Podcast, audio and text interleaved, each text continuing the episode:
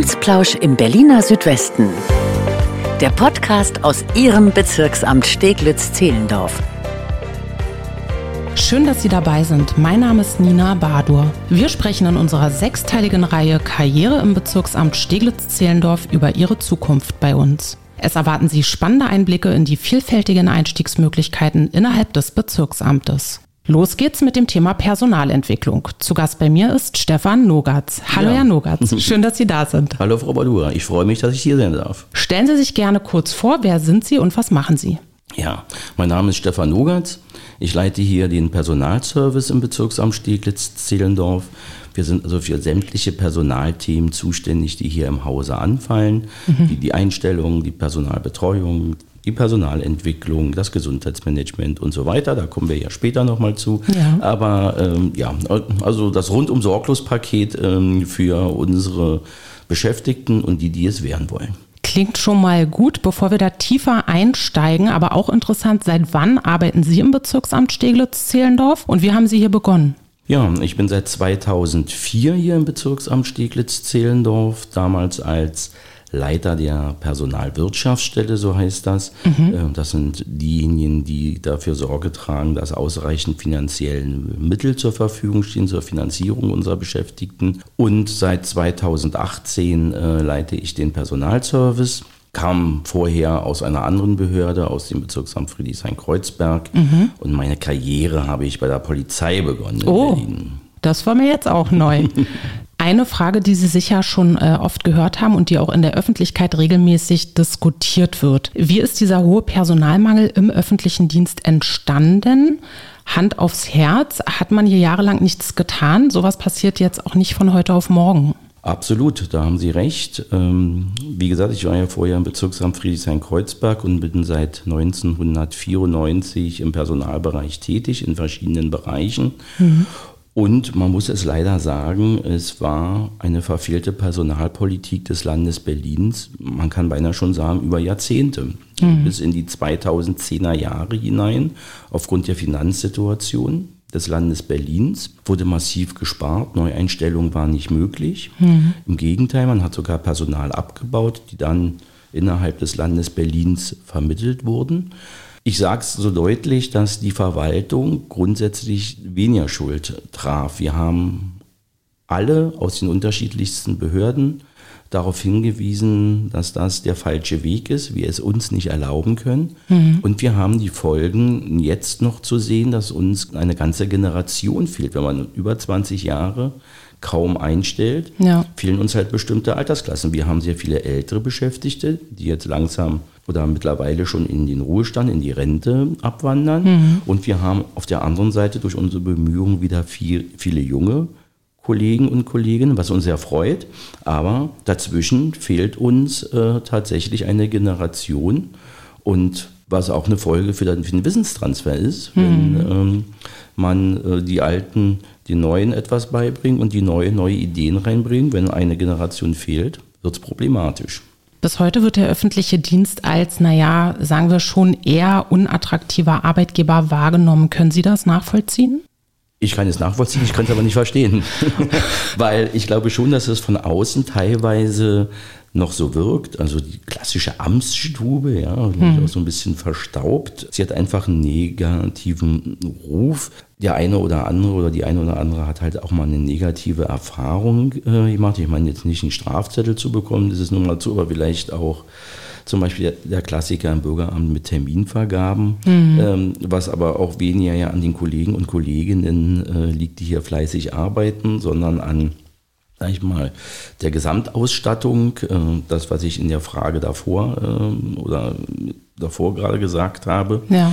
Ähm, das Kaputtsparen sozusagen. Das Kaputtsparen, so muss man das auch sagen, ganz klar. Äh, ich mag es ja auch im Privatleben. Ja. Hm. Naja, was machen die Beamten und Beamtinnen den ganzen Tag, obwohl die meisten Beschäftigten, man sind ja gar keine Beamten und Beamtinnen, sondern Tarifbeschäftigte. Mhm. Ich kann es verstehen, aber ich hoffe, wir können heute dazu beitragen, dass äh, die Zuhörenden einen anderen Eindruck äh, bekommen. Deshalb, der öffentliche Dienst hat ja auch eine Menge Vorteile. Wieso sollte ich mich im Bezirksamt Steglitz-Zehlendorf bewerben?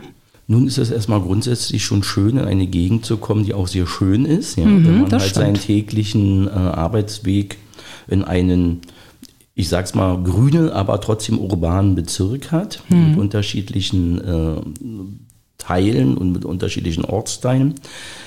Warum soll jemand zu uns kommen? Ich glaube, es gibt auch seit Corona da auch eine andere Einsicht. Wir haben sichere Arbeitsplätze, ja, also betriebsbedingt kündigen wir niemanden. Verhaltensbedingt vielleicht schon mal, was wir aber nicht gerne wollen, aber betriebsbedingt definitiv nicht.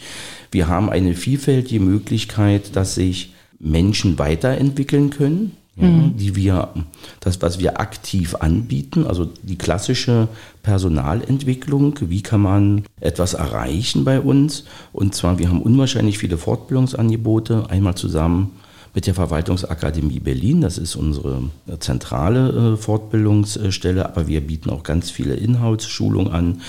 Wir haben ein regelmäßiges und sicheres Gehalt, wir haben äh, Firmentickets, wir haben ganz viele Maßnahmen im Gesundheitsmanagement. Und wir haben unwahrscheinlich viele unterschiedliche Bereiche und Berufsgruppen, was vielen Menschen auch gar nicht so bewusst ist. Ich glaube, der Klassiker ist immer der, das Bürgeramt, wo jeder Bezugspunkt, Ja. Bezugspunkt hat durch die Beantragung eines Personalausweises. Oder das Ordnungsamt, Oder auch das immer gerne genannt. Ordnungsamt, Genau. Ja. Aber das sind ja ähm, das Ordnungsamt und und das Bürgeramt sind aber auch nur Teile der großen Bezirksverwaltung. Hm. Wir haben ja nicht nur Verwaltungsbeschäftigte, wir haben auch Ingenieure, wir haben Psychologen, Sozialarbeiter, Ärzte, ja, äh, Techniker, Gärtner. Also es ist eine bunte Palette, Hm. die ja, wie soll ich sagen, die es schaffen, äh, gut und vernünftig miteinander zusammenzuarbeiten. Ja, Sie haben das Thema Fortbildung gerade schon äh, selbst angesprochen. Ich persönlich nehme gerade auch an einer Aufstiegsfortbildung teil, aber für die Zuhörerinnen und Zuhörer erklären Sie doch gern noch mal, welche Fortbildungsmöglichkeiten es im Bezirksamt Steglitz-Zehlendorf gibt. Ja, Sie sind ein gutes Beispiel und wir haben da ganz viel. Wir haben Aufstiegsstudien, wir haben Aufstiegsqualifizierung, das unterscheidet sich ein bisschen zwischen verbeamteten Dienstkräften und Tarifbeschäftigten. Der Vorteil bei diesen Qualifizierungsmaßnahmen ist, dass wir das mitfinanzieren oder überhaupt finanzieren. Sie können diese Aufstiegsqualifizierungen während der Arbeitszeit machen. Das ist ja bei privaten Arbeitgebern äh, auch nicht gegeben. Darüber hinaus haben wir auch noch andere Qualifizierungen, klassische Fortbildung, fachlich, inhaltlich, äh, Schulungen für die anzuwendenden Programme, weiche Themen wie äh, Resilienz und verschiedene äh, Dinge, die wir da einfach durchführen können. Ich könnte jetzt ganz lang, ganz, ganz viel aufzählen, aber es ist eine bunte Palette von allem äh, Möglichen und diese Möglichkeit äh, haben Sie hier und Sie erfahren von uns halt die entsprechende Unterstützung, was ja auch ganz, ganz wichtig ist. Nicht, dass die das alles alleine organisieren müssen, sondern das wird organisiert durch uns, äh, teilweise in Zusammenarbeit auch mit der Verwaltungsakademie Berlin. Viele Kurse kann man sich ja auch online selbst aussuchen. Ja, wir haben die sogenannte EVAK, so heißt das. Also jeder Beschäftigte und jede Beschäftigte bekommt einen Zugang, wo sie selber erstmal schauen kann, was wird überhaupt angeboten und kann sich dann nach Rücksprache mit der Führungskraft halt auch entsprechend anmelden. Das geht also wirklich äh, problemlos, das ist super. Kann ich nur bestätigen. Ja, sehr schön. Und bei unseren internen Angeboten ähm, werden alle Beschäftigten regelmäßig darüber informiert und können sich dann auch auf kurzem Wege bei unserem Fortbildungsbereich anmelden. Das ist alles sehr unkompliziert. Und auch wenn wir feststellen, ein Kurs ist ausgebucht, aber wir haben noch einen riesen Bedarf oder eine Riesenanzahl an Interessenten und Interessentinnen, dann legen wir da auch nochmal nach, also mit entsprechenden Angeboten. Ähm, es ist eine, wirklich eine sehr, sehr bunte Palette, die wir anbieten. Ich sage jetzt mal wirklich mal für, auch für fast alle Lebenslagen. Stichwort äh, Digitalisierung. Gibt es einen Zusammenhang zwischen Personalentwicklung und Digitalisierung? Na, absolut. Also wir sind, so schrecklich Corona war, äh, an dieser Stelle war es tatsächlich ein Vorteil für uns. Einfach die Entwicklung der Digitalisierung ist sehr, sehr ähm, vorangeschritten hier, gerade auch bei uns im Haus. Ja, auch dank da mal an unseren IT-Bereich, der äh, sich sehr engagiert eingesetzt hat. Wir verfügen alle ähm, über Laptops, dass wir auch äh, mobil arbeiten können oder, ja, oder im Homeoffice unterwegs. Arbeiten können, äh, neben der Präsenz ähm, im Büro, was auch für Bewerbende attraktiv ist, mhm. ja, also Vereinbarkeit von Familie und Beruf und so weiter. Es hat aber natürlich auch äh, besondere Herausforderungen, weil Sie ja die Personalentwicklung ansprachen, einmal für Führungskräfte, ja, führen auf Distanz, ja, wenn ich mhm. nicht alle immer um mich habe, ja, muss ich halt auch in der Lage sein, die Kollegen und Kolleginnen zu führen. Andersrum äh, auch für diejenigen, die sich zum Beispiel in der mobilen Arbeit befinden. Ja, auch das ist äh, gar nicht so einfach äh, für manche, sich äh, so aufzustellen, dass sie vielleicht einfach nicht zu viel arbeiten zu Hause, weil der Dienstweg wird weg. Ich mache um sechs meinen Laptop an und um 23 Uhr sitze ich hier immer noch da. Das ja. soll ja auch nicht Sinn ja. äh, der Sache sein. Und ansonsten natürlich gehen ja äh, auch viele äh, IT-Programme, die einfach äh, neu eingeführt werden. Und wir hoffen natürlich, dass es auch weitergeht, was ja auch im Hinblick auf die Bürger und Bürgerinnen äh, absehbar ist, eventuell bestimmte Dienstleistungen einfach online angeboten äh, zu bekommen. Mhm. Und hinten dran hängt oder auch parallel dazu schwingt da natürlich auch immer eine Personalentwicklung mit, um auch alle Beteiligten fit zu machen, äh, mit dieser Digitalisierung umzugehen und vernünftig zu arbeiten, gesund zu bleiben, ja, und äh, die Dienstleistung für die Bürger und Bürgerinnen anbieten zu können. Wie hat sich das Thema Personalentwicklung in den letzten Jahren entwickelt? Geben Sie uns gerne einen kleinen äh, Einblick, damals versus heute. Ja, man muss halt sagen, dass, wie gesagt, ich bin seit 1984 im öffentlichen Dienst und Personalentwicklung gab es damals gar nicht. Ja, zum Anfang, als das dann losging, das war so Mitte der 90er Jahre, haben es ja teilweise welche auch als Teufelszeug empfunden, was da jetzt äh, äh, eingeführt wird. Ja. Ähm, aber es ist halt im Laufe der Jahre neben der individuellen Klasse eine Führungskraft, sage ich mal, sich um seine Mitarbeitenden zu kümmern, mhm. ist es auch tatsächlich systematisiert worden. Ja, also dass man halt viele Möglichkeiten hat, äh, etwas zu tun. Und da gibt es also ich versuche gerade, ich denke gerade über einen Vergleich nach von damals zu heute. Ja.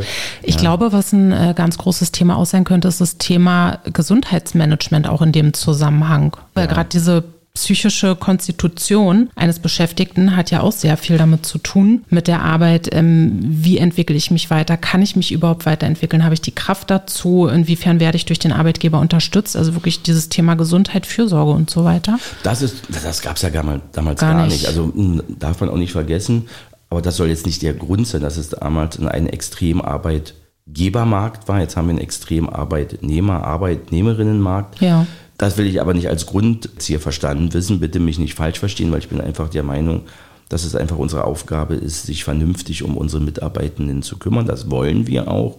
Und Sie haben es halt angesprochen, äh, das Gesundheitsmanagement hat sich massiv entwickelt in den letzten Jahren, ja, mit Angeboten. Das ist, das, was ich vorhin so mit diesen weichen Fortbildungsthemen hm. meinte, aber vielleicht äh, ein bisschen falsch ausgedrückt, sondern ähm, es ist halt ganz, ganz wichtig, dass wir da äh, auch unsere Kollegen und Kolleginnen äh, begleiten und vor allem, dass sie auch die Mut haben, es anzusprechen, ja. wenn sie merken, dass es aus gesundheitlichen Gründen äh, schwierig wird. Das oder belasten wird. Das muss ja nicht, nicht immer einen dienstlichen Kontext haben, mhm. sondern das kann ja auch einen privaten Kontext haben, den wir an der Stelle zwar nicht beeinflussen können, ja, aber wir können Mittel und Wege finden, dass die Kollegen und Kolleginnen entlastet werden oder begleitet werden, auch in Gesprächsrunden ähm, oder wie auch immer in verschiedenen, verschiedenen Themen, Sozialberatung und so weiter, zu sagen, ähm, über das tägliche Arbeiten hinaus auch Unterstützung anzubieten. Mhm. Und da ist zum einen ganz klar das Gesundheitsmanagement, aber auch entsprechende äh, Qualifizierungsmaßnahmen zu diesen sogenannten weichen Themen, wie ich sie immer äh, nenne. Ja. Harte sind für mich immer klare rechtliche Regelungen, klare Gesetze oder mhm. aber die weichen Themen, die halt auch ganz, ganz wichtig sind, das hat sich massiv entwickelt. Da gab es damals gar nichts, also null. Und zum Abschluss, welche Tipps haben Sie für Beschäftigte, um sich weiterzuentwickeln? Da habe ich einige. Zum einen die Lust am lebenslangen Lernen, mhm. immer neugierig zu sein und offen zu sein, etwas Neues kennenzulernen, auch offen und neugierig zu bleiben, dann einfach über den Tellerrand hinauszuschauen, mal zu gucken, was machen andere, wie machen die es und wo machen sie das und dann einfach mutig sein, sich bei uns zu bewerben. Vielen Dank für das Gespräch. Sehr gerne. Wenn Sie weitere Fragen oder Themenwünsche haben, dann melden Sie sich gerne per E-Mail an presse.ba-sz.berlin.de. Sie finden alle weiterführenden Informationen in den Infos zu dieser Folge. Mit kleinen Ecken und Kanten geben wir Ihnen eine Perspektive. In diesem Sinne, vielen Dank fürs Zuhören und bis zum nächsten Mal. Amtsplausch im Berliner Südwesten. Der Podcast aus Ihrem Bezirksamt Steglitz-Zehlendorf.